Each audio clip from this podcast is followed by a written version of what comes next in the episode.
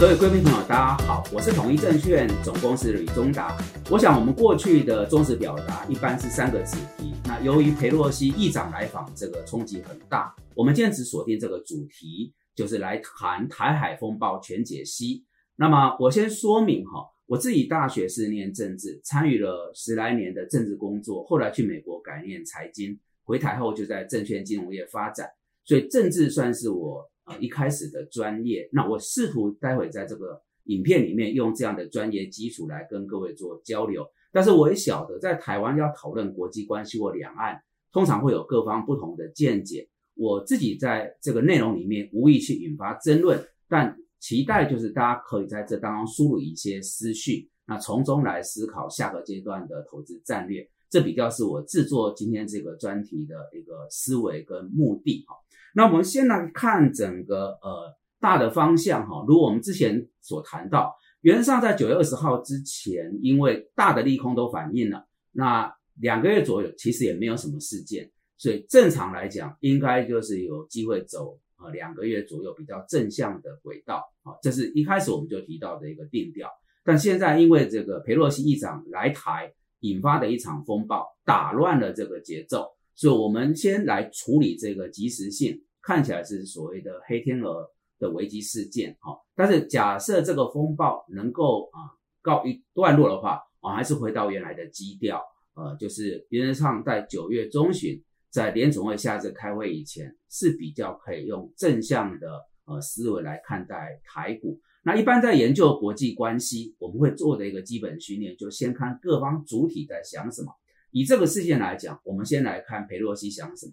美国白宫想什么，军方想什么，中共中央想什么，好，那台湾想什么？大家这样谈就会比较清楚。我们先看佩洛西，那么一般认为啊，他来是为了呃两个概念，一个是他长期反共，那他十一月如果民主党没有胜选，他就卸任，他要有一个历史定位。那再者就是十一月这场其中选举。面临共和党的这个来势汹汹啊，民主党很怕落到说啊，对中共这里态度比较软弱，变成一个标签，他就很难在所谓的阻挠中共崛起这个议题里面啊占上风。所以现在两边啊，两个政党，民主共和党有一点在比谁比较是一个鹰派来抗中哦。那在这个思维底下来一趟台湾，我想可以巩固民主党的选情啊和佩洛西的个人历史定位。跟为了年底这场选举，大概是他来台的一个主要思考。那至于美方，包含这个拜登政府跟军方呢，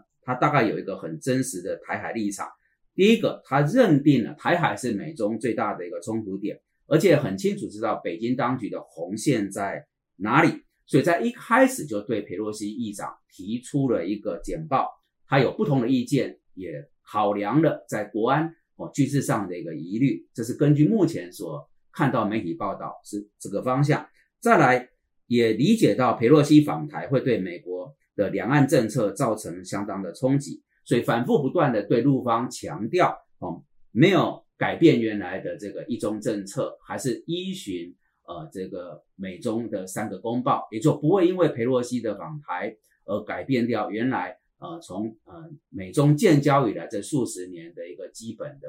呃路线跟立场，再来，但是有一点就是美国是民主体制，三权分立，所以呢，立法权跟行政权是平等的，而且彼此是相互制衡，所以他也表示是尊重在美国宪法架构下，佩洛西议长作为国会领袖的权利，就我不会去阻挠您，这会有疑虑啊，我有不同意见，但是如果你一定要去啊，你就去，我们也会。有军方啊来做你的维安，哦，那这个大概是在美国的白宫跟军方，以目前新闻所揭露，我们所看到立场。那陆方是什么呢？其实在这个呃中美领导人的电话视讯会议里面，大家就看到一个事情，习近平主席用了一个“民意不可为，玩火必自焚”。那其实在预告两件事情，第一个啊，陆方中国大陆一定会对佩洛西议长访台有一个强烈的反制手段。那第二个就是佩洛西访台，他要承担最大的责任。那么以现在他离开了啊，那么中共的军演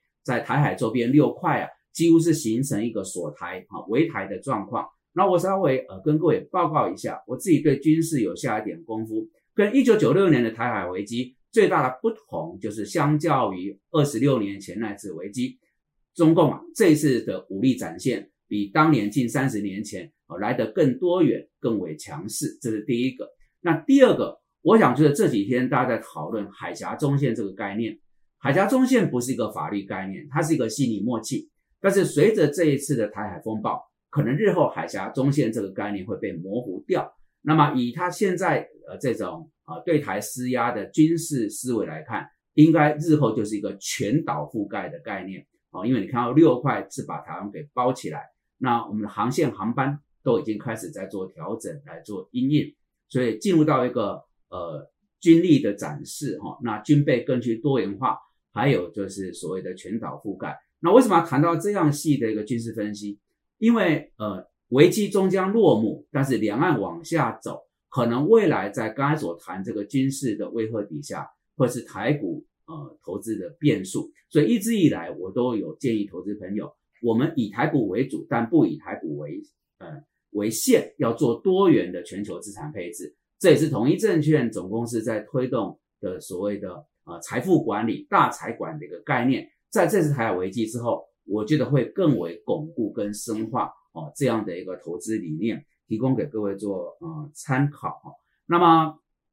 还有一个最新的一个呃发展，就是说我们要看到呃往下走啊，北京在二十大里面很难对台是一个松让，因为习先他要追求第三个任期。那现在党内跟解放军有鹰派，所以出现了这一次的佩洛西议长的访台，至少在未来的三四个月啊。不管是十月或十一月召开二十大，他必须要对台强硬，才能够压制哦他内部的一个鹰派。所以预期啊，大家有个心理准备。我们说，呃，如果没有这个事件，其实可以看两个月左右的正向轨道。但现在这个冲击进来以后，大概在十月以前呐，啊，除了联准会通膨以外，有个台股的重大变数，就在于习先生、习主席啊。他在这个事情上会比较一个鹰派强硬立场，他同样也就会成为台股在未来这段时间操作上的一个变数哈。那么统一投顾最新的分析是这样看的，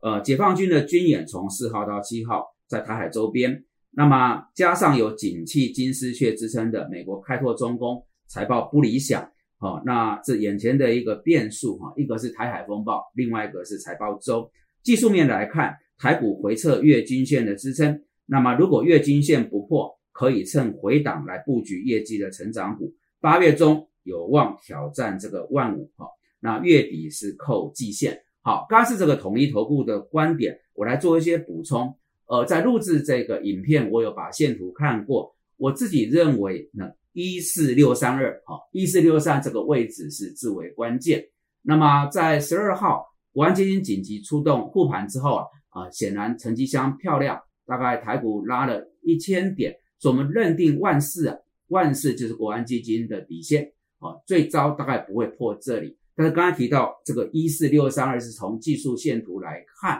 哦，这里得守住，这里如果破的话，哈，呃，后续啊，国家队啊，我们的政府基金要护盘，相对是比较吃力。我想这个底部啊，先有一个呃思维。那至于上档，我们已经提过几次，这量能一定要上来。量能没有上来，就代表市场是有迟疑的哈。那么量是价的领先指标，所以我想底部在哪里，还有量能能否呃有一个比较像样的情况，会是在这个阶段两个主要的观察角度。那再者就是台币，而以这几天呃的状况，虽然情势很紧张，但我们看到台股啊有一定的底气，那么台币也有展现韧性。另外一点也是我在观察外资，按理讲这种地缘政治啊，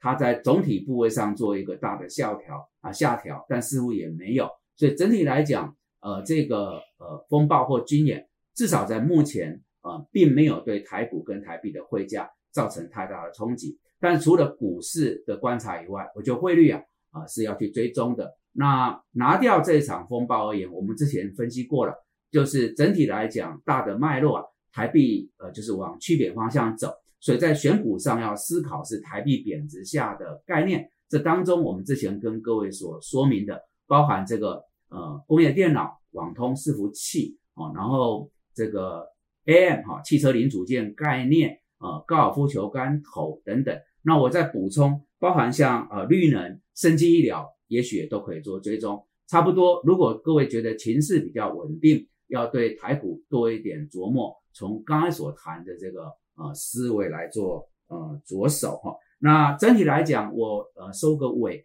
就是在这一场中美领导人的视讯，我们看出来，其实中美两国领导人很努力在建立起一个护栏，就是说我们两边有很严重的理念跟利益的分歧。但是我们没有想要让事情失控，所以避免军事危机，尤其台海这个事情，应该是美中两大领导人的共识。因为很现实一点哈，打仗了对大家都没好处。那么在领导人的部分，美国拜登现在这个极力如律令，就是要压制通膨啊，那么确保他其中选举可以胜选，这是美方的内政。那么陆方则是刚刚提到，习近平先生要追求第三个任期。哦，他也希望能够维稳，哦，平稳度过，才能够寻求下个阶段的一个呃政治的提成表。所以，我们如果把美中的战略利益跟美中两国领导人个人现在的主要思维摆进来，我说台海情势看起来是风暴啊，要审慎，要保持高度关注，哈，那理财上也要多一点风险意识，但是不要到太恐慌，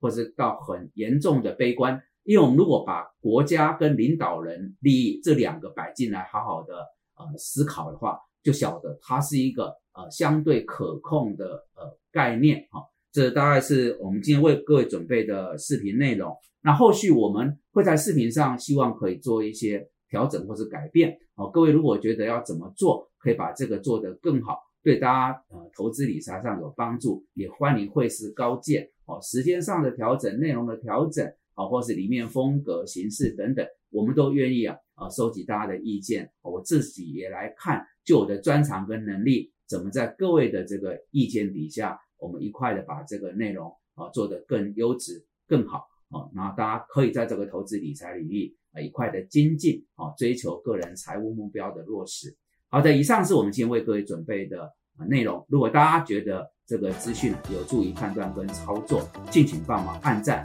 订阅、分享跟开启小铃铛。感谢各位的深情参与，也祝福大家在风暴当中哦能够这个平稳度过哦，理财有成。谢谢。